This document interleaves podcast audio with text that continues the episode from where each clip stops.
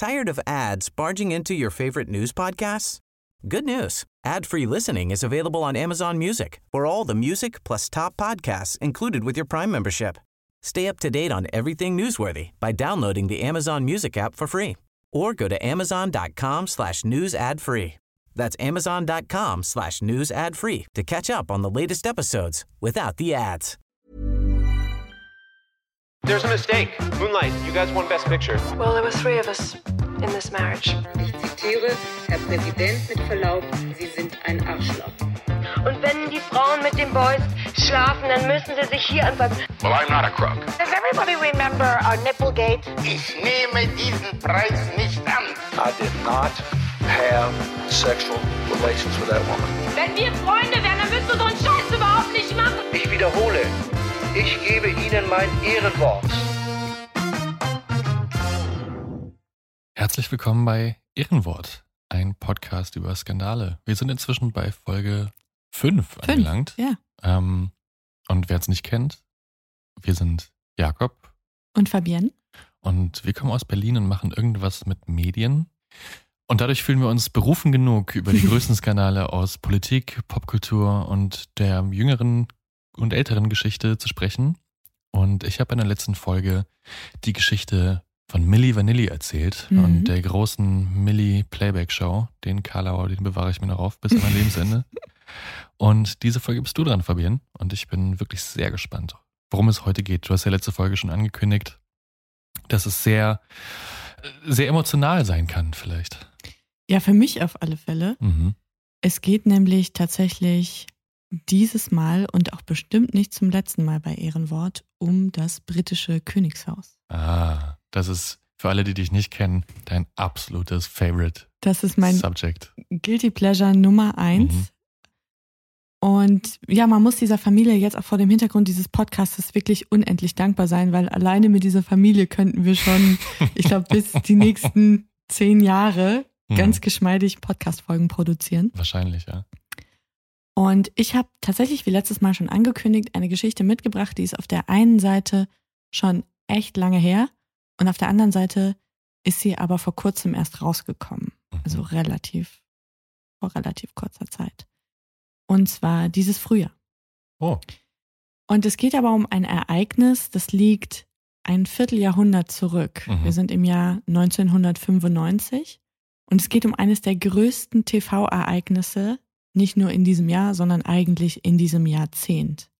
Ein Fernsehinterview, das auf der ganzen Welt 200 Millionen Zuschauende hatte. In einem 54 Minuten langen Interview rechnet nämlich Diana, Princess of Wales, zum einen mit dem Königshaus ab und vor allem mit ihrem Ex-Mann Charles. ist es etwa die Geschichte aus unserem Ehrenwort-Podcast-Intro? Sehr richtig. Ah. Es geht um dieses Interview, in dem dieser legendäre Satz gefallen ist. There were three of us in this marriage, so it was a bit crowded. Dieses berühmte Zitat von Diana in Anspielung auf Charles Affäre mit Camilla Parker Bowles. Nur ein Grund, warum dieses Interview der absolute Gassenhauer gewesen ist, an diesem 20. November 1995. Und das Gespräch führte Martin Bashir, ein BBC-Journalist, ein absoluter Nobody zu dieser Zeit. Und der gehörte zur Redaktion von Panorama. Mhm. Panorama ist das Investigativformat der BBC. Mhm. Das kann man ganz gut vergleichen, glaube ich, mit unserer Sendung Panorama, die wir hier kennen aus der ARD. Also so ungefähr die Benchmark hat das. In der ohnehin schon renommierten BBC ist das so mit das renommierteste Format, die Königsklasse des investigativen Journalismus in UK. Also so ein bisschen wie 60 Minutes in den Staaten. Genau, Mhm. genau. Und denen gelingt natürlich mit diesem Interview der Scoop des Jahrzehnts. Und Bashir wird mit Preisen überhäuft, vom BAFTA zu irgendwelchen Journalistenpreisen. Also der kann sich vor Lob und Anerkennung überhaupt nicht mehr retten. Und dann im November 2020, also wirklich 25 Jahre später, kommt raus, dass er gelogen und betrogen hat, um überhaupt an dieses Interview zu kommen. Und dass der Sender davon wusste und auch über Jahre versucht hat, das zu decken in Ach, mehreren Untersuchungen. Ich muss sagen, dass das komplett an mir vorübergegangen ist. Du informierst dich über die falschen Themen, das sage ich ja immer. Royalnews.org. Das war überall, mein Freund. Ja. Naja, lassen wir das. Die BBC hat dann eine Untersuchung in Auftrag gegeben, eine unabhängige bei Lord Dyson, das ist einer der ehemals höchsten Richter in Großbritannien. Und dieser sogenannte Dyson Report hat 127 Seiten und das Ergebnis ist wirklich vernichtend. Martin Bashir hat Diana manipuliert, um an dieses Interview zu kommen. Und es haben wirklich eine Reihe von Leuten darüber Bescheid gewusst und da die Hand drüber gehalten, weil man sich eben diesen Scoop nicht madig machen Mhm. wollte. Ja, dann bin ich ja fast froh, dass ich das damals nicht mitbekommen habe im Frühjahr und du mir jetzt alles darüber erzählst.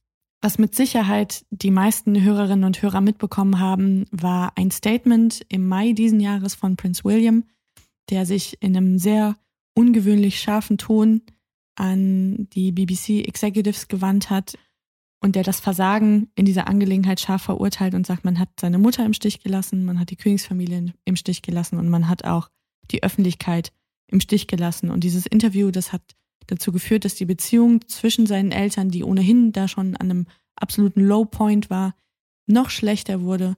Und es hat maßgeblich dazu beigetragen, zu den Ängsten und zu der Paranoia und zu der Einsamkeit, die die letzten Lebensjahre von seiner Mutter bestimmt haben. Wir machen jetzt mal einen Schritt zurück in dieses Jahr 1995 und müssen uns überhaupt mal vergegenwärtigen, warum war dieses Interview eigentlich so eine große Sache. Es ist das allererste Mal, dass ein noch diensthabendes Mitglied der königlichen Familie im Fernsehen über ihr Eheleben spricht und über das Leben in diesem Palast und über diese Familie. Und das ist ein absolutes No-Go im britischen Königshaus. Die Queen hat diesen Leitspruch Never complain, never explain. Mhm. Du kannst deine Affären haben, du kannst deine Skandale haben. Solange das niemand mitbekommt, ist mir das scheißegal und du deinen repräsentativen Aufgaben nachkommst. Aber ich will nicht, dass ständig schmutzige Wäsche in der Öffentlichkeit gewaschen wird. Und das ist seit Jahren jetzt der Fall, seit die beiden in Trennung leben.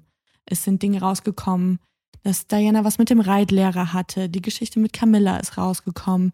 Diese und jene Abhörskandale sind da gewesen. Also es ist schon ein Zirkus und ein ganzes Drama, das super unangenehm ist für alle Beteiligten in dieser Familie. Und jetzt liegt sie da on top zu dem Ganzen nochmal eine Schippe drauf und nimmt wirklich in diesem Gespräch kein Blatt von dem Mund und sagt, diese Ehe, die war von Tag eins an der absolute Albtraum. Und sie spricht von den Affären ihres Mannes, sie spricht von ihren eigenen Affären, sie spricht davon, dass dieser ganze öffentliche Druck, der auf ihr lastete, dazu führte, dass sie an Bulimie erkrankte, dass sie depressiv wurde, dass sich dafür aber in dieser Familie auch niemand interessierte, sondern sie war so eine Art Produkt, mit dem man eben Geld verdienen konnte, aber ihre Sorgen, die haben da wirklich niemanden gekümmert innerhalb der Firma, Mhm. wie der Palast ja auch manchmal genannt wird. Also es ist so ein richtiges Tell-all-Interview. Absolut. Also es ist Full Disclosure. Und vor allem spricht sie nicht nur über diese privaten Details, sondern sie spricht von einer großen Distanz zwischen Monarchie und Volk. Und sie spricht in dem Interview vor allem davon, dass sie nicht glaubt, dass Charles das Zeug dazu hat, König von England zu sein. Uff. Und das ist natürlich schon echt ein starkes Stück, das auch irgendwo an den Grundfesten dieser ganzen The Crown ja rüttelt. Das Interview ist bis heute im, im kollektiven Gedächtnis geblieben. Das war ein absolutes PR-Desaster. Und danach hat die Queen auch endgültig die Reißleine gezogen und hat gesagt, okay, es ist jetzt Schluss, ihr beiden lasst euch scheiden. Ich habe mit der Kirche gesprochen, wir kriegen das jetzt durch. Und dann hat Diana kurze Zeit später eben auch diesen Status Her Royal Highness verloren, war zwar noch Mitglied der königlichen Familie, aber hatte eben keinen royalen Titel mehr. Mhm. Es ist alles ein bisschen kompliziert, aber. Wie ist jetzt aber Martin Bashir, der absolut unbekannte Journalist, den noch gar niemand auf dem Schirm hat, an dieses Gespräch rangekommen? Weil es ist ja nicht so leicht. Du musst dich erstmal da überhaupt irgendwie in die Nähe bringen, Kontakt aufbauen, das Vertrauen gewinnen, weil das war eine echt große Sache. Und er hatte die Idee, und das war nicht dumm, er versucht es über ihren Bruder, über damals Lord Spencer, heute Earl Spencer. Das war einer von Dianas engsten Vertrauten, das war ihr jüngerer Bruder und die hatten ein sehr gutes Verhältnis. Und Bashir hatte die Idee, ich gewinne die Aufmerksamkeit und das Vertrauen von Spencer und er stellt mich Diana dann vor. Wie gewinnt er jetzt die Aufmerksamkeit des Lords? Er schreibt ihm eine E-Mail und sagt, er hat Kontoauszüge, die belegen, dass der Head of Security von Lord Spencer Geld bekommt, zum einen von einer windigen Consulting-Firma irgendwo auf den Channel Islands und von der Newsgroup von Rupert Murdoch. Mhm. Also diese Kontoauszüge sollen belegen, dass sein Sicherheitschef private Informationen zum einen an die Presse verkauft, aber eben auch an die Geheimdienste. Und Rupert Murdoch ist auch hier The Sun und The Ja, Mirror diese ganzen zusammen. Drecksblätter gehören alle zu dem. Genau. Und da sind natürlich bei, bei Spencer alle Alarmglocken angegangen. Ach du Scheiße. Und er hat den Bashir sofort nach Althorp eingeladen. Das ist der Familiensitz des Spencers. Das ist so 90 Minuten nördlich von London. Und die beiden Männer haben sich dann dort getroffen und Bashir hat ihm diese Dokumente vorgelegt und ihm das erklärt und sich auf geheime Quellen von ihm berufen innerhalb des Geheimdienstes. Fakt ist aber, dass das alles gelogen war. Mhm. Bashir hat diese beiden Bank Statements fälschen lassen, und zwar von einem Graphic Designer, der in der BBC gearbeitet hat. Und dem hat er gesagt, es handle sich um Repliken von Dokumenten, die er hat einsehen dürfen, aber er hat sie nicht vervielfältigen dürfen. Das hatte dem Grafikdesigner Genau. erzählt. Ah, ja. Matthew Weasler heißt Mhm. der, der ist Grafiker und wollte natürlich wissen, mm, naja, what for so. Und Mhm. dann sagte Bashir, naja, ich habe die Originale gesehen, alles gut, ich habe mir das aufgeschrieben, was da drauf steht. Ich durfte das aber nicht fotografieren und auch nicht fotokopieren. Ich würde dich bitten, so für meine Ablage, ich brauche Mhm. diese Repliken. Das war ein sehr begabter Designer. Die Dinger sehen täuschend echt aus, Mhm. wirklich. Und jetzt hat natürlich äh, Bashir erstmal die Aufmerksamkeit und irgendwo auch das Vertrauen von Lord Spencer gewonnen. Und er meldet sich dann wieder bei ihm, zwei Wochen später. Und diesmal will er Informationen haben, dass Diana von ihren Mitarbeitern und Mitarbeiterinnen ausspioniert wird. Dass ihre Mails gelesen werden, dass diese Mails weitergeleitet werden, dass sie beobachtet wird. Und wieder darf er Spencer dann treffen. Die beiden unterhalten sich. Vorher hat ähm, Spencer dann auch noch in der Panorama-Redaktion angerufen, hat sich bei dem Chefredakteur erkundigt nach Bashir. Naja, was ist das für ein Typ? Kann man dem trauen? Und Steve Hewlett, äh, der sagt, das ist der, unser bester Mann. Mhm. Lege ich meine Hand für ins Feuer, müssen sich überhaupt keine Sorgen machen. Steve Hewlett ist der Chefredakteur. Der war Ja. damals äh, Chefredakteur von Panorama, der lebt mittlerweile nicht mehr. Und sag mal ganz kurz, sorry, dass ich dich Ja. unterbreche. Hat Lord Spencer dann den Security-Typen gefeuert einfach? Oder? Habe ich nicht gefunden, tatsächlich die Info, aber da gehe ich ganz stark von Mhm. aus. Ja. Ja. Also der hatte, wie gesagt, an der Echtheit der Informationen keinen Grund Okay. zu zweifeln. Ja. Genau. Also hat den Dokumenten dann mehr getraut als Ja. Security-Typen vielleicht. Man muss dazu auch sagen, zu dem Zeitpunkt ist Lady Diana die meist fotografierte Frau der Welt, Ja. die berühmteste Frau der Welt, die auch nirgendwo gehen und stehen kann, ohne dass Presse da ist. Mhm. Also die Wahrscheinlichkeit, dass es jemanden gibt in diesem Zirkel der Familie Spencer, der Informationen an die Presse verkauft, die war nicht unwahrscheinlich. Okay. Also deswegen war das, glaube ich, eine Ja, also relativ glaubwürdige Geschichte. So ein bisschen Paranoia dann auch einfach, ne? An allen Seiten. Genau, Mhm. genau. Dass sie jetzt aber auch von Mitgliedern ihres eigenen Staffs ausspioniert wird, das war sozusagen neu. Und ganz besonders wirft Bashir das vor ihrem Privatsekretär, Commander Patrick Jeffson. Der ist seit sieben Jahren an der Seite von Diana, ist einer ihrer engsten Vertrauten, er ist äh, ein Freund. Er würde alles für sie tun. Er ist wirklich 120 Prozent loyal. Und er, Bashir behauptet, Jeffson gibt Informationen über das Privatleben der Prinzessin an MI5 und an MI6, also die Geheimdienste. Und um diese Thesen zu belegen, hat er wieder gefälschte Dokumente dabei, die Zahlungseingänge beweisen sollen und vor allem auch Zahlungen zwischen Jeffson und Richard Aylard. Richard Aylard war zu dem Zeitpunkt der Privatsekretär von Charles. Ah.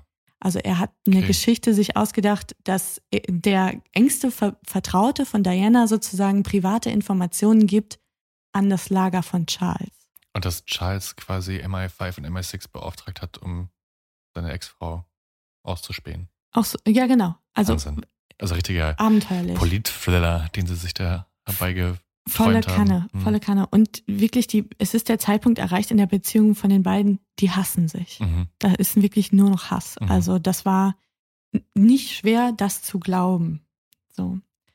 Und Spencer gibt jetzt auch Diana Bescheid und informiert sie darüber und die ist natürlich total angefixt und will Martin Bashir unbedingt treffen. Und ähm, Spencer organisiert dann eine Zusammenkunft in einer Londoner Wohnung. Die beiden lernen sich dort kennen. Und in diesem Meeting überzeugt Bashir Diana davon, dass wirklich die wichtigsten Menschen in ihrem Umfeld, auch Mitglieder der Royal Family, Freunde von ihr, sie ausspionieren und diese Informationen verkaufen. Und Spencer ist bei diesem Gespräch dabei und macht handschriftliche Notizen und bewahrt die wirklich 25 Jahre lang in einem Safe auf. Wahnsinn. Es entsteht eine Liste, die wird später genannt in der Presse die 42 Lies, Mhm. weil es sind absolut hanebüchene Behauptungen. Ich habe mal ein, eine kleine Auswahl mitgebracht.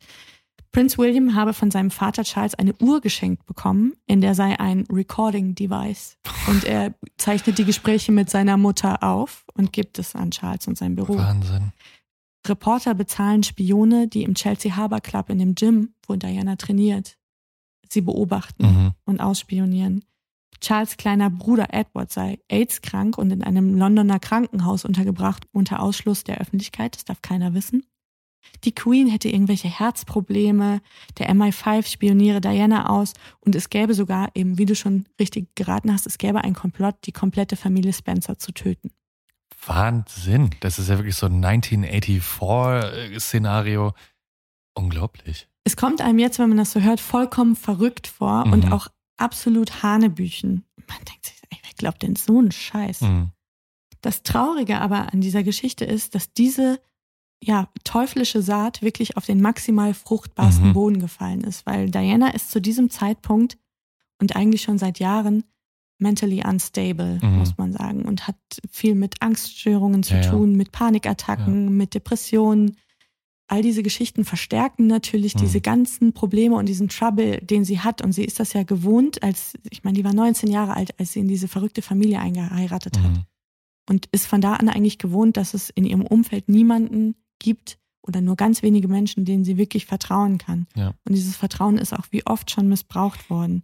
Das heißt, sie ist auch wirklich super anfällig, auf diese Art und Weise gegaslightet zu Ja, ich werden. ich wollte gerade sagen, das ist ja pures Gaslighting. Maximales also, das, Gaslighting. das kennt man ja sonst von so Kultliedern oder so, weißt du, die dann, da ist ja der erste Schritt eigentlich immer, die Menschen zu isolieren von den Menschen, Genau darum ging's. die sie da rausziehen können, so. Mhm. Ne? Also diese Paranoia zu nähren und alle sind gegen dich und so, das ist ja wirklich unglaublich. Ja, also da, du hast quasi einen Heuhaufen, der ohnehin schon in Flammen steht und dann hast du diesen Martin Bashir, der da eine Kippe nach der anderen reinschmeißt. Mhm. Und das geht wirklich so weit, dass Diana Angst um ihr Leben hat. Mhm. Sie hat Angst, dass irgendwo jemand wartet, ein Heckenschütze, Mhm. sonst wie irgendwie ein Attentäter. Sie hat wirklich Schiss. Und sukzessive entzieht sie immer mehr Menschen ihr Vertrauen und isoliert sich.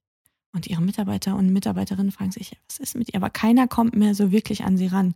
Und genau das war die Situation, die Bashir erzeugen wollte, weil er sie isolieren wollte von den Menschen, die es gut mit ihr meinen, weil die hätten ihr alle und vor allem ihr Sekretär Jeffson davon abgeraten, dieses Interview zu geben, weil es hat, es hat ihr nicht geholfen. Es hat ihr eigentlich geschadet. Und er weiß, dass ihr ganz viele Leute gesagt hätten, mach das nicht, das wirst du bereuen. Und von denen wollte er sie sozusagen Ja, ja, ja. separieren. Also wirklich hochgradig manipulativ. Absolut. Wahnsinn. Und auch wirklich ohne Rücksicht auf Verluste. Und auch mit einer enormen Anstrengung. Also ich habe eine Doku gesehen, da sagt Patrick Jeffson, was er unternommen hat, um mich auszuspionieren. Mhm. Weil er wusste, wann ich wo im Urlaub bin, in welchem Pub ich mich mit wem getroffen habe, wie ich meine Freizeit verbracht habe. Das alles wusste er, um dann besser diese falschen Informationen Mhm. bei ihr streuen zu können, dass es eben besonders glaubwürdig wirkt. Also wirklich krank einfach. Wirklich krankhaft auch. Ja. Und so findet das Interview tatsächlich statt, heimlich in Kensington Palace, wo Diana wohnt. Dann werden die schweren Koffer reingetragen und wenn da Leute mal blöd gucken, dann erklärt man ja, das sei die neue Hi-Fi-Anlage jetzt hier. Und am 20. November 95 wird das dann ausgestrahlt und das schlägt ein wie eine Granate, ja. Ja. Also das ist der Scoop des Jahrzehnts, ich Mhm. hatte es ja schon angesprochen. Und drei Wochen nach diesem Panorama-Interview trifft Diana auf einer Weihnachtsfeier, das ist eine ganz berühmte Begegnung, Tiggy. Tiggy LeBurke ist zu dem Zeitpunkt 30, sie ist das Kindermädchen von William und Harry, Mhm. angestellt von Charles. Und Diana geht auf dieser Party auf sie zu und sagt zu ihr, So sorry to hear about the baby. Vor allen Anwesenden. Weil Bashir ein Fax an Lord Spencer geschickt hatte vor einigen Wochen und behauptet habe, er hätte zuverlässige Informationen, Tiggy habe ein Verhältnis mit Charles. Und er soll Diana das unbedingt erzählen, weil es wird nachher, wird Charles und das Lager von Charles wird behaupten, sie habe eher manipulative und belästigende und übergriffige Nachrichten auf ihren Pager geschickt. Mhm. Und sie glaubt das sofort. Und sie macht diese arme Frau wirklich vor Coram Forum sozusagen fertig. Die bricht in Tränen aus. Sie ist am Boden zerstört, weil es unterstellt ihr natürlich, sie hat eine Affäre mit dem Kronprinzen. Sie ist schwanger gewesen von ihm und entweder hat sie das Kind abtreiben lassen Mhm. oder sie hat es verloren. Und Wahnsinn. ich finde, dieses Beispiel, diese Mini-Episode, die zeigt einfach so, wie perfide Bashir auch vorgegangen ist, weil der hat Dutzende Leben und Karrieren Ja. und Lebenswege mit reingezogen in diese Geschichten, weil auch die Tigi, auch wenn da nie was dran war an all diesen Vorwürfen, die ist das nie wieder losgeworden, diese Mhm. Geschichte. Wo die geht und steht, wird die darauf angesprochen und darauf reduziert. Das hat ihr ganzes Leben bestimmt. Ja. Und das passiert bei ganz vielen Menschen, die da mit in diesen Strudel aus Lügen und Intrigen geraten. Und das finde ich eigentlich mit das Traurigste auch an dieser Geschichte. Und Diana hat das in diesem Moment aber gemacht, um ihr wirklich so eins auszuwischen. Ja. So vor versammelter Mannschaft Ja. quasi. Klassischer Bitch-Move. Mhm. Ja. Okay, krass. Und jetzt ist natürlich die große Frage, was wusste eigentlich die BBC die ganze Zeit und die Panorama-Kollegen von Bashir? Und schon wenige Wochen nach der Ausstrahlung vertraut sich Matt Weasler, der Grafiker, einem BBC-Kollegen an, weil er das Gefühl nicht los wird, der Bashir hat mich verarscht. Irgendwie haben diese Bankstatements, die ich da für ihn machen sollte, die haben doch was mit dieser Geschichte zu tun. Ach, der Grafiker war das. Der Grafiker, Ja, ja. genau. Mhm. Und er spricht jetzt gemeinsam mit dem Reporter, dem er das anvertraut hat, sprechen sie bei Hewlett vor, also dem Panoramachef. Und der lässt die beiden wissen, none of your fucking business. Und knallt ihnen sozusagen die, die Tür vor der Nase zu. Mhm. Sagt aber auch in dem Gespräch, ja, wenn da was dran sein sollte, also spielt das total runter, kann auch den, den Concern sozusagen von Weasler überhaupt nicht verstehen und sagt, okay, wisst ihr was, lasst mich einfach in Ruhe, ich werde mich darum kümmern. Es passiert aber wochenlang nichts. Dann ist Weihnachtsfeier in der Panorama-Redaktion und in dieser Nacht wird in Matt Weaslers Wohnung in London eingebrochen und es wird nichts gestohlen, außer eine kleine Box, in der Disketten drin sind, wo diese Dokumente drauf sind, die er gefälscht hat für Bashir. Holy shit. Richtig creepy. Und da kriegt Weasler es auch wirklich mit der Angst zu tun. Und er spricht bei äh, Tim Gardem vor, der ist Head of Current Affairs zu der Zeit. Und der sagt, okay, das ist krass, ich rede mit Bashir. Und er spricht wiederholt mit ihm und Bashir ver vermittelt ihm aber, nee, das sind Repliken und er hat diese gefälschten Dokumente auch niemandem gezeigt. Und außerdem, das Original, das kam gar nicht von ihm an die Spencers, sondern umgekehrt. Lord Spencer hätte ihm diese Dokumente gegeben. Und das hätte mit einem einfachen Blick in den Kalender schon nicht hinhauen können, weil der Erstkontakt zu Spencer war Wochen nachdem Weasler beauftragt worden war, diese Dokumente zu fälschen. Also es hat nicht, es hat nicht sein können. Aber das checkt Gardem nicht und er glaubt an diese Replik-Story, aber er will sich irgendwie auch absichern. Deswegen stellt er eine Anfrage an Kensington Palace, also an das Büro von Diana und fragt, ob sie diese Dokumente eingesehen hat. Und da kommt eine Notiz zurück, eine handschriftliche von Diana selbst verfasst, dass sie keines dieser Dokumente gesehen habe und im Übrigen bereue sie dieses Interview auch nicht. Und sie habe keine Informationen von Bashir bekommen, die sie nicht ohnehin schon hatte. Mhm. Und da siehst du mal, wie gut der eigentlich die Ängste nur noch Mhm. geschürt hat, die ohnehin schon da waren. Also, dass quasi so ihre paranoiden Vorstellungen äh, eigentlich nur bestätigt worden Genau. sind und das dann gar nicht mehr so diese gesäten Informationen waren, sondern so ihre eigenen. Eigentlich so wie in Inception, oder? So, dass er so in ihren Kopf eingedrungen ist und dann so eine Wahrheit für sie da hinterlassen hat. Ja, ich kann es ja jetzt erklären, äh, unseren Zuhörerinnen und Zuhörern. Ich bin, hallo, mein Name ist Fabienne, ich bin zu dumm für Christopher Nolan-Filme. I don't get it. Ich habe es nicht verstanden, deswegen weiß ich nicht, ob dieser Inception-Vergleich treffend ist. Dann lassen wir ihn raus. Nee, lass so. Ich, ich habe kein Problem damit, ich stehe dazu. Das wird Skandal Folge 6. Fabian versteht Christopher Nolan Filme nicht. Egal. Ja, ist mir nicht peinlich. Okay, also er hat auf jeden Fall, also er hat diese Ängste eigentlich gesät in ihrem Kopf und sie hat die dann zu ihren eigenen Wahrheiten gemacht. Naja, sie hat ohnehin schon immer das Gefühl gehabt, beobachtet zu Mhm. Weil sie wurde ja auch vielerorts Ja, ja. beobachtet, wo sie hingekommen ist. Und er sagte zu ihr, ja, ja, du wirst beobachtet, aber auch vom Geheimdienst so, ne? Und das, was da ohnehin schon war in ihrem Kopf, das hat er halt, da hat er nochmal Öl drauf gekippt, Mhm. sozusagen, in diese, Ja. in diese Flamme, wenn man so will. Aber mit diesem Schreiben ist man in der BBC-Chefetage zufrieden. Okay, Diana hat diese gefälschten Dokumente nicht gesehen, das heißt, sie wurde da nicht reingelegt. Ist doch alles pipi fein. So. Doch im März 96, also ungefähr drei Monate nach der Ausstrahlung, bekommen Kollegen von der Mail on Sunday einen anonymen Tipp über diese Dokumentenfälschung. Und dann spricht ein Reporter zum, zum Beispiel auch mit Weasler. Und man bekommt dann in der BBC-Zentrale Wind von dieser geplanten Veröffentlichung. Und dann wird Bashir nochmal einbestellt und wird wiederholt zu dieser Sache befragt. Und er sagt, nein, ich, hab dir diese, ich habe diese Dokumente niemandem gezeigt und schon gar nicht Lord Spencer. Und die Mail-Kollegen bitten jetzt aber die BBC um offizielle Stellungnahme und sie legen auch alle Karten auf den Tisch, alles, was sie an Beweismaterial haben. Und dann wird klar, doch, klar hat Bashir Lord Spencer diese Dokumente gezeigt. Und jetzt ruft Tim Gardem Bashir an und konfrontiert ihn zum mittlerweile vierten Mal Mhm. mit diesem Vorwurf. Und erst jetzt gibt er das zu. Ja, ich habe die Dokumente gefälscht und ich habe sie Spencer auch gezeigt. Und jetzt sagt Gardem, okay, ich prüfe Disziplinarmaßnahmen, das ist nicht in Ordnung gewesen. Das Problem ist aber, er ist kurz davor, seinen Job zu wechseln und aus der BBC auszuscheiden. Mhm. Und er übergibt diese Sache an Tony Hall. Der ist damals Managing Director Current Affairs und der wird später BBC-Chef, Mhm. also Chef-Chef der BBC. Und auch der spricht mit Bashir, prüft aber wirklich gar keine einzelne Behauptung, die der Mann in diesem Gespräch macht.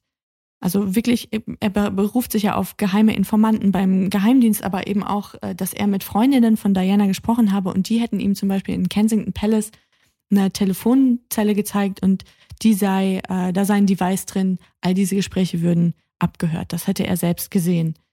Und all solche Geschichten.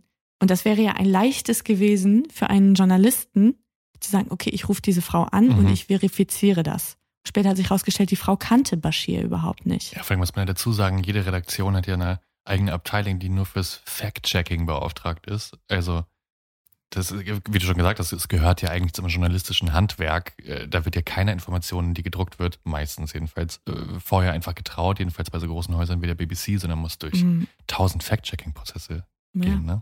Und vielleicht ist das aber auch deshalb nicht passiert, weil gerade in diesen Redaktionen wie Panorama, an die man besondere Maßstäbe Mhm. ansetzt, dass das so wie so ein Blindspot ist. Dass man Mhm. sich darauf verlässt, ah ja, das ist ein Kollege von Panorama, dem passiert das nicht. Ja, so Der, der macht sowas nicht, der ist nicht so. die Elite quasi, die unfehlbar ist. das ist die Ja. journalistische Elite. Ja. Wirklich. Also, er, Bashir sitzt fest im Sattel, äh, Tony Hall glaubt ihm, er bespricht auch nichts davon mit Lord Spencer. Auch das wäre ja einfach gewesen, ihn zu kontaktieren. Wie ist eigentlich deine Side of the Story? Das Einzige, was jetzt passiert, ist, dass Matt Weasler gefeuert wird. Er wird, Ach, was. er wird geblacklistet von Tony Hall und das heißt, er darf nie wieder für die BBC arbeiten. Weil er diese Dokumente gefälscht hat. Ganz genau.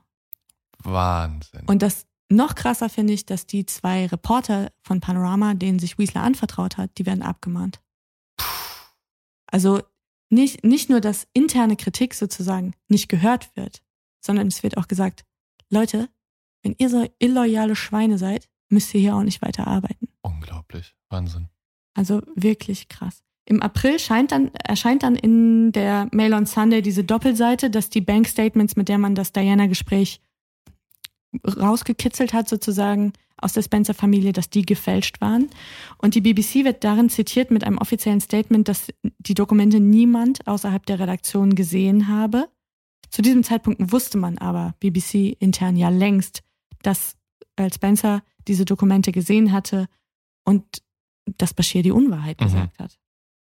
Aber das hält sich nicht lange ähm, im, im Interesse. Die wird abgelöst durch irgendwelche Mini-Geschichten, dass das halt eben neidische Kolleginnen und Kollegen si- sind, die irgendwie jetzt die Haare in der Suppe suchen. Und das ist natürlich so eine Lesart, die passt der BBC ganz gut in den Kram. Und es taucht dann später ein internes Memo aus dieser Zeit auf, in dem es heißt, The Diana story is probably dead unless Spencer talks. Mhm. Der So. bis dato aber nichts dazu gesagt hat. Ne, weil ihn auch keiner gefragt hat. Mhm. Na gut, aber hätte ja sein können, dass wenn das an der Presse ist, irgendwie auf der Titelseite, dass er sagt, ja, stimmt, oder Das ist eine gute Frage. Da hat er sich auch so ein bisschen rausgewunden. Mhm. Das ist, er ist dann später auch damit konfrontiert worden. Es ging, glaube ich, auch um die Frage, wer hat jetzt die Dokumente von wem? Und er hat ja intern, also Bashir hat ja gegenüber seinen Chefs behauptet, er habe die Dokumente von Spencer bekommen. Das stand nicht in diesem Mail on Sunday Artikel. Das hat äh, Lord Spencer erst Jahrzehnte später herausgefunden, dass Bashir das behauptet hat. Okay. Ende April schreibt Tony Hall einen Bericht ans BBC Management Board, dass Martin Bashir in dieser Sache also absolut nichts vorzuwerfen sei. Und er wiederholt das auch vor dem Governors Board. Das ist das höchste Kontrollgremium innerhalb der BBC. Das ist quasi wie der Rundfunkrat. Mhm. Und er wiederholt eben diese Lüge, die gefälschten Statements seien nie nach draußen gelangt und sie kamen ursprünglich auch von Spencer und nicht umgekehrt. Wahnsinn. Und sogar schriftlich festgehalten in dem Bericht von ihm. Und die Sache kommt dann irgendwie zur Ruhe und keiner interessiert sich und kümmert sich. Und erst 2007 stellt ein Channel 4 Journalist, Andy Webb heißt der, eine offizielle Anfrage an die BBC und bittet um Einsicht in die Anfrageunterlagen zu dem Interview, weil er möchte wissen, wie hat man eigentlich damals das Vertrauen der Prinzessin gewonnen. Und daraufhin bekommt er die Antwort, dass es dazu keine Aufzeichnung gäbe. Es sei eine Need-to-Know Basis Only gewesen, Mhm. diese Vereinbarung. Und das denkt man so, das ist ungefähr das highest profile Interview der Weltgeschichte. Ja. Und da wollt ihr mir jetzt sagen, es hat sich niemand was aufgeschrieben? Mhm. ist ja Quatsch. Er wiederholt diese Anfrage dann 2020, weil das Jubiläum dieser Sendung rückt näher, alle stürzen sich jetzt darauf. Und diesmal bekommt er die Antwort, es gibt Aufzeichnungen und er darf die auch einsehen. Das sind 67 Seiten, zum Teil auch geschwärzt. Und ein Dokument ist besonders interessant, nämlich diesen Bericht, den Tony Hall im April 96 an das Governors Board der BBC geschrieben hat. Hm. Und wo er diesen Rechercheweg von Bashir schildert und sagt, naja, die Dokumente, die kamen ja von Spencer. Und jetzt gibt Webb diese Information an Spencer. Und der flippt komplett aus. Okay. Jetzt wird er zum ersten Mal damit konfrontiert, sozusagen. Ganz genau. Jetzt geht's nicht mehr nur darum, dass diese Dokumente falsch sind, sondern jetzt steht der Vorwurf im Raum, diese gefälschten Dokumente, die hat Lord Spencer in die Welt gebracht, sozusagen. Ja, ja. Und nicht der Journalist. Also jetzt wird es quasi, würde es gefährlich werden für Spencer, wenn er das jetzt unkommentiert lässt. Ja, da denkt er aber auch gar Ja, nicht klar. dran. Und jetzt konfrontiert er auch die BBC, also wirklich die absolut höchste Chefetage. Und vor allem macht er seinen Giftschrank auf und holt seine ganzen, den ganzen Schriftverkehr mit Bashir raus Ja. und auch diese handschriftlichen Notizen, die er sich seinerzeit gemacht hat, diese 42 Lies. Und das ganze Paket geben jetzt er und Webb unabhängig voneinander an die BBC. Aber Webb bekommt die Antwort per Mail, man habe kein Interesse daran, an einer 25 Jahre alten Geschichte weiter rumzudoktern. Unglaublich. Und Lord Spencer kriegt auch nur so eine dumme Mail von dem frisch gebackenen BBC-Chef Chef Tim Davy. Naja, pf, ja, gut, hm, okay, ja, wir gucken mal intern, aber es, es schwingt so zwischen den Zeilen mit, man hat da jetzt auch kein großes Interesse, da nochmal ganz genau hinzugucken. Und dann sagt Spencer, ja, okay, kein Ding, dann gebe ich diese ganzen Sachen jetzt, diesen Schuhkarton mit Dokumenten, an die Daily Mail. Mhm. Die druckt eine riesige Geschichte und dann haben es alle und dann ist es überall in den Nachrichten rauf und runter und dann ist wirklich die Hölle los. Und das war im November 2020. Die BBC steht mit dem Rücken zur Wand und sagt, okay, der einzige Weg jetzt hier nochmal rauszukommen, ist diese unabhängige Untersuchung zuzulassen.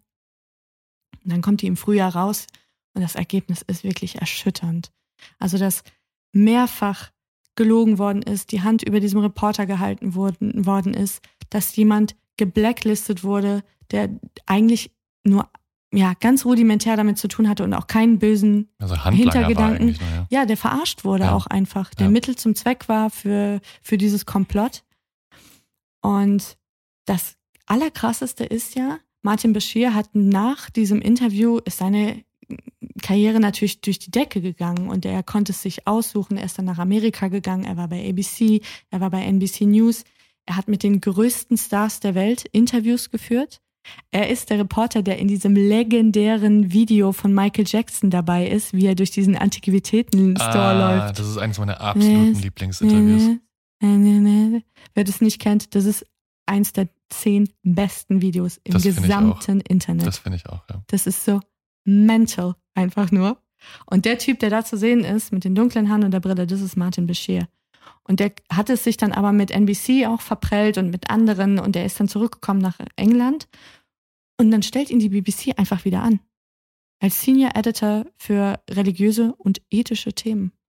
Und da war Tony Hall, mittlerweile BBC-Chef, also der wusste, der Typ hat gelogen. Mehrfach. Der hat Dokumente gefälscht. Der hat einen anderen Mitarbeiter angestiftet, Dokumente zu fälschen. Und er gibt ihm diesen seniorigen Reporterposten. Das ist eigentlich auch völlig gaga. Und wenige Tage bevor die Daily Mail damit an die Öffentlichkeit gegangen ist, hat Bashir gekündigt. Aus gesundheitlichen Gründen. Aber ich nehme an, das war durchgesickert. Ja, ja, ja, und, auf jeden Fall. Ja. Er musste alle Preise, die er gewonnen hat für das Interview, zurückgeben. Mhm. Ähm, man hat ihn nie wieder gesehen oder gehört. Mhm. Er hat nur noch ein schriftliches Statement an die Öffentlichkeit gegeben, dass er es bedauere, diese Bankstatements gefälscht zu haben und dass das falsch war, dass sie aber nichts zu tun gehabt hätten mit dem Zustandekommen des Interviews. Und Tony Hall war zu dem Zeitpunkt der Veröffentlichung seit wenigen Tagen Chairman der National Gallery und musste von diesem Posten sofort zurücktreten, weil klar war, äh, dass er da zu, zu tief drinsteckt in diesem ganzen Sumpf und sein Nachfolger, wirklich frisch im Amt, steht jetzt vor diesem Scherbenhaufen, Mhm. den er aufräumen muss. Und ja, Danke das für ist nichts. Jetzt, danke für gar nichts, wirklich. Und das ist Ja. jetzt so, glaube ich, die, ja, damit hat er gerade aktuell auch äh, ganz gut zu tun. Für mich das eigentlich skandalöseste daran, das hatte ich schon angedeutet mit diesem Beispiel von Tiggy, ist, dass einfach so viele Leute da in Mitleidenschaft Mhm. gezogen worden sind. Der Matt Weasler zum Beispiel, der hat dann erzählt in der Dokumentation, ich war geblacklistet bei der BBC und ich habe wirklich zwischendrin Schwierigkeiten gehabt, Jobs zu bekommen. Ich Mhm. hatte wirklich finanzielle Probleme. Und er meinte dann so, I must have been a stressed and angry dad. Mhm. Und es tat mir so krass leid, weil ich so dachte, jetzt sind deine Kinder, Ja. die jetzt auch noch irgendwie da in Mitleidenschaft gezogen werden, weil das einfach so einen Dominoeffekt hat. Ja. Und am, am allermeisten, und jetzt muss ich mich wirklich zusammennehmen, nicht zu weinen, weil mich das so traurig macht, ist das Schicksal von, von Dianas Privatsekretär, von Patrick Jeffson, der einfach so lange ihr den Rücken frei gehalten hat und gestärkt hat, der immer für sie da war, der der loyalste Mensch auf dem Planeten ist. Wenn du den, wenn du den auch siehst und googelst, gegen den sieht Santa aus wie ein Verbrecher. Das ist der liebste Mann der Erde und ich glaube, da lehne ich mich nicht zu weit aus dem Fenster. Der meinte, es ist wirklich Zeit seines Lebens, Zeit ihres Lebens, nur gut mit ihr. Und er hat in der Doku gesagt, ich zitiere ihn jetzt mal wörtlich, I think it is easier now to see how the line from the Panorama interview leads pretty much straight to the night in Paris where Princess Diana was in the hands of people who were unable to properly look after her. It upsets me more that I can say that quite possibly the princess died thinking that I had betrayed her. Oh, wow. Okay. Also, nur wie man das macht im deutschen Fernsehen. die die äh, inhaltliche Übersetzung. Also, er sagt, dass das Interview eigentlich eine direkte Verbindung zu Dianas Tod hat oder dem Verlauf bis dahin Genau. und dass er nicht damit leben kann. Oder dass es sehr schwer für ihn ist, sich vorzustellen, dass sie gestorben ist mit dem Gedanken, dass er sie betrogen hat. Er hat sie verraten, genau. Und ähm, mit diesem Gedanken, dass es eine direkte Verbindung gibt zwischen diesem Interview und äh, ihrem Unfalltod, ist er nicht alleine. Das behauptet auch ihr Bruder. Und es hat, glaube ich, es ist zu simplifiziert jetzt zu sagen, das ist eine Kausalkette von Ereignissen, aber was man, glaube ich, nicht unterschätzen darf, ist, dass Diana durch dieses Interview wirklich jede Brücke zu Buckingham Ja. Palace abgebrochen Ja. hat und sie hatte dann auch keinen Zugriff mehr auf diese Infrastruktur und auf die Sicher Sicherheitsinfrastruktur. Selbst nach der Trennung mit Charles hatte sie immer Security um sie herum, die aus dem Palast kamen. Und das hatte sie nicht mehr zum Zeitpunkt ihres Todes. Und hätte sie das gehabt, hätte ihr niemals jemand von denen erlaubt, zu irgendeinem besoffenen Chauffeur ins Auto zu Mhm. steigen. Nie im Leben. Ja. Also ein kleiner Funken Wahrheit ist da irgendwie schon dran. Ja, Bitter. ich meine, es ist ja, also ich kann das schon nachvollziehen, diesen, diesen Gedankengang. Also man nennt es ja Butterfly-Effekt, ne? So, dass jede Aktion eine Reaktion auslöst und wie gesagt, hier ein Flügelschlag eines äh, Schmetterlings und auf der anderen Seite des Planeten wird Sturm ausgelöst, so. Mhm. Also, ja, klar. Wahnsinn. Und du musst dir mal vorstellen, er hat, also Jeffson, erst in November, im November 2020 davon erfahren und für ihn war das wie, uff, mindblowing, weil plötzlich haben all diese letzten Jahre Sinn ja, gemacht. Ja, ja. Er hatte ja dann auch nach dem Interview gekündigt, seinen Job. Und war nicht mehr für sie tätig, weil er das Gefühl hatte, dieses Verhältnis ist so zerrüttet. Mhm. Ich, ich kann sie nicht beraten oder beschützen in dem Sinne, wie, es, Ja. wie ich es tun sollte. Und er sagte, jetzt plötzlich macht's Klick und ich verstehe das alles, warum sie sich so verhalten hat, weil das finde ich das Krasseste und das, darauf hat ja auch William angespielt in seinem Statement.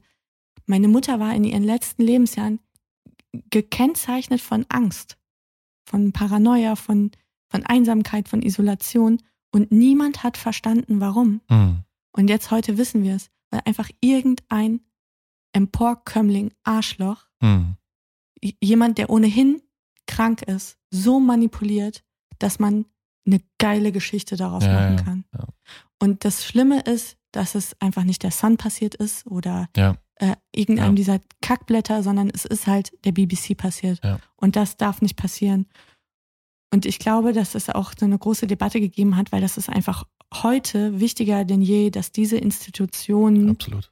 100% transparent sind, 100% integer sind. Wo Menschen sind, passieren Fehler. Das ist überhaupt keine Frage. Aber äh, das ist der wirklich der Bodensatz Ja. von, das ist ja nicht mehr nur nicht journalistisch, das hat ja verbrecherisches Ausmaß. Ja, ja, absolut, absolut.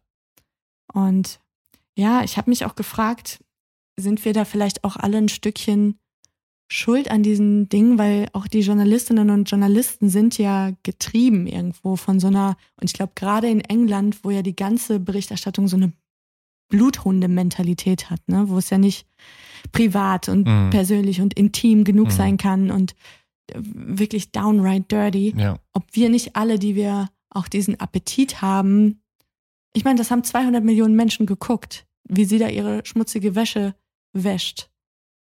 Was ist das in uns? Ich meine, das ist ja vielleicht auch die Frage, warum gibt es diesen Podcast? ja ich wollte gerade sagen, Warum- hey, hey, hey, Nein, ich sag nicht, dass ich das das nicht die Hand, die uns füttert. würde ich niemals tun. Ich würde mich auch niemals da rausnehmen. ja, Ich bin ja genauso. Ich glaube, das ist ja sowas, ein, ein Urinstinkt offenbar Mhm. in uns, dass wir eine Neugier haben klar. an diesen Geschichten. Aber das hat ja so eine, das erreicht ja manchmal solch exzessive Mhm. Dimensionen. Auch diese Unfallfahrt in Paris, ne, da wird ja auch so, es gibt so viele Verschwörungstheorien, wa- wieso, weshalb, warum. Weil auch hunderte Paparazzi Ja, ja, diesen Wagen ja. gejagt haben. Also die, diese Bilder sieht man ja Mhm. oft, dass diese, die sind bereit, sich und andere Leute in den Tod zu fahren für ein Foto. Das hat ja damals auch so eine riesige Debatte ausgelöst über also, äh, Paparazzi. Ne?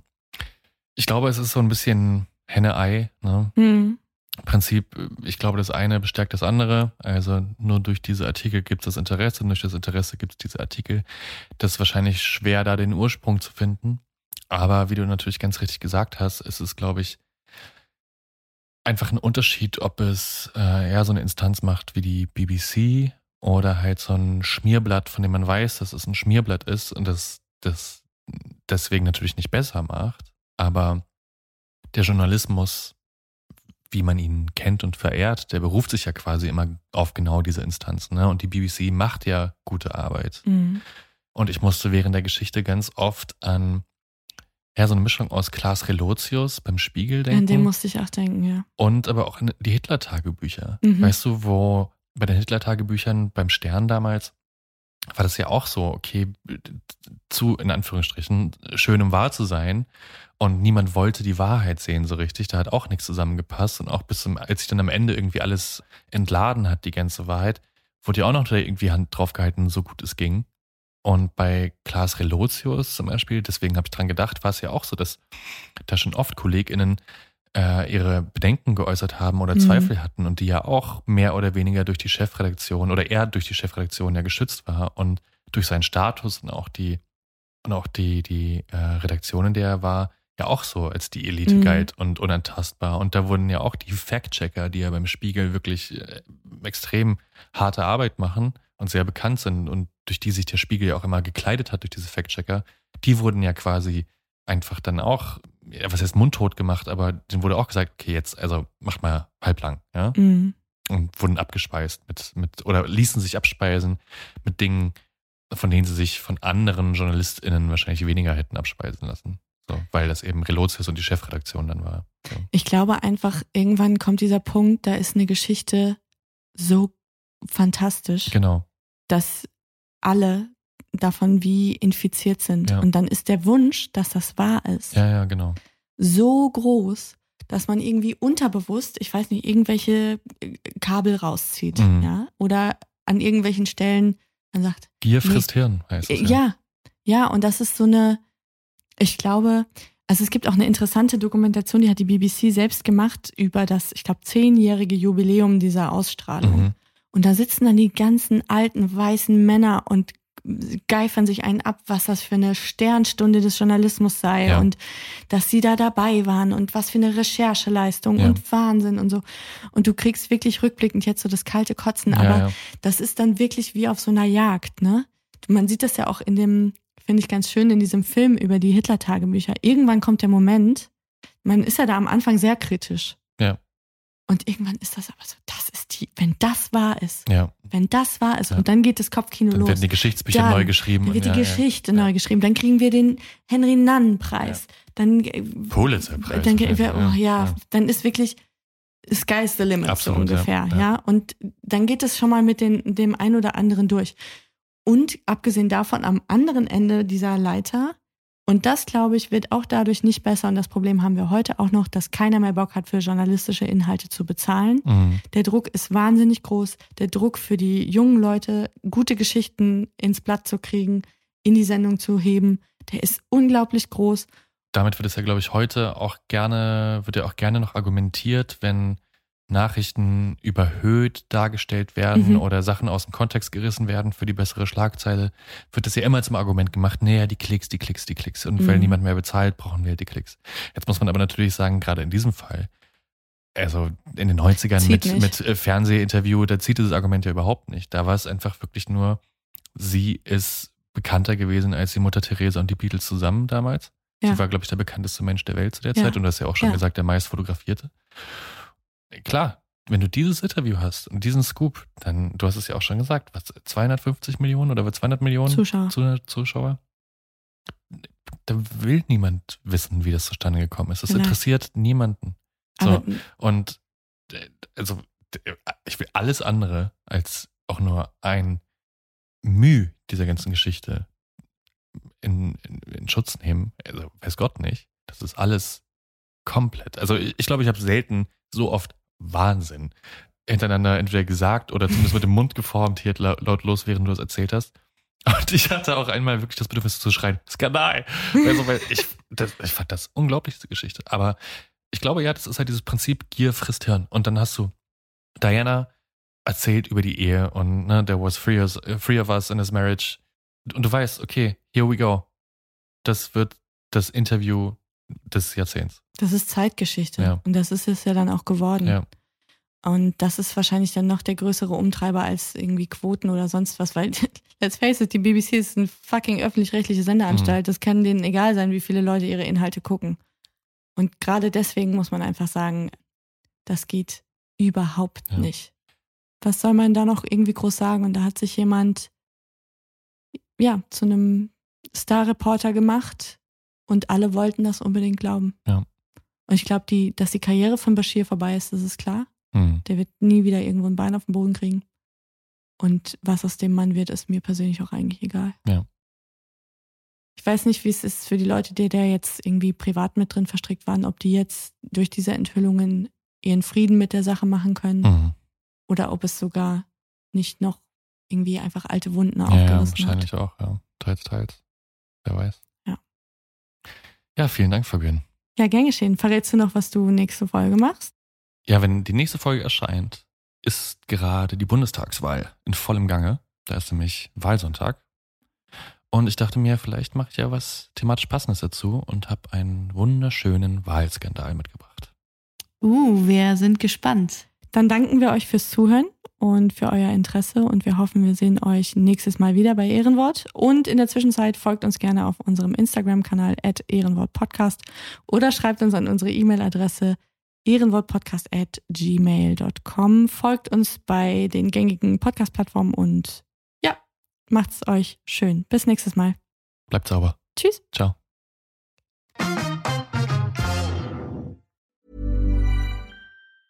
Tired of ads barging into your favorite news podcasts? Good news. Ad-free listening is available on Amazon Music for all the music plus top podcasts included with your Prime membership. Stay up to date on everything newsworthy by downloading the Amazon Music app for free or go to amazon.com slash news ad free. That's amazon.com slash news ad free to catch up on the latest episodes without the ads.